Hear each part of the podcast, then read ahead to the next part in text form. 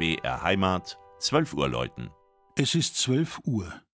Das Mittagsläuten kommt heute von der evangelischen Stadtkirche St. Marien im mittelfränkischen Gunzenhausen.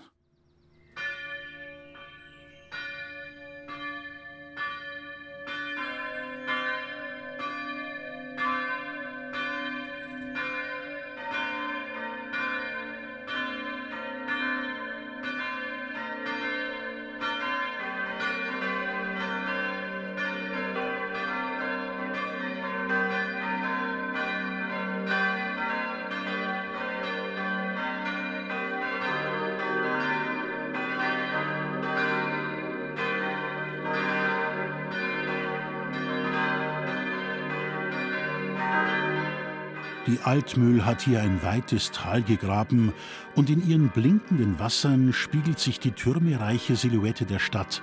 Graue Steinmauern, steile Giebel, der hochragende spätgotische Chor der evangelischen Stadtkirche St. Marien und ihr Turm, von dem fünf Glocken aus vier Jahrhunderten in schöner Harmonie zusammenklingen. Schon in der Bronzezeit waren Siedlungen dort, wo sich heute die Altstadt von Gunzenhausen am Fluss entlang zieht. Ein römisches Kastell stand hier am Rande des Limes. Im Jahr 823 wird der Ort zum ersten Mal in einer Urkunde Kaiser Ludwigs des Frommen erwähnt.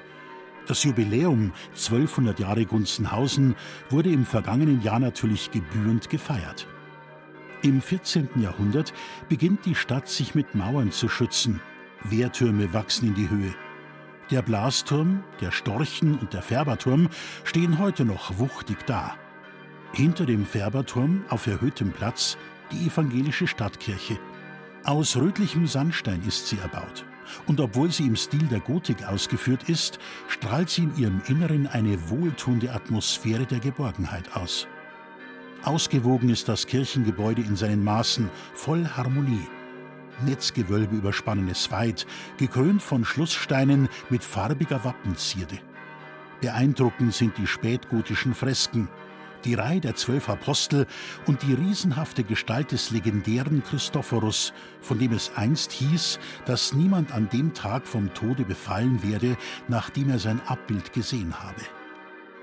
Und wer sich die barocke Christusfigur am Kreuzaltar genau ansieht, wird erstaunt feststellen, hier ist nicht, wie meist üblich, der Heiland nach seinem Hinscheiden zu sehen mit gesenktem Haupt, sondern er blickt nach oben, voller Hoffnung die Auferstehung bereits im Blick.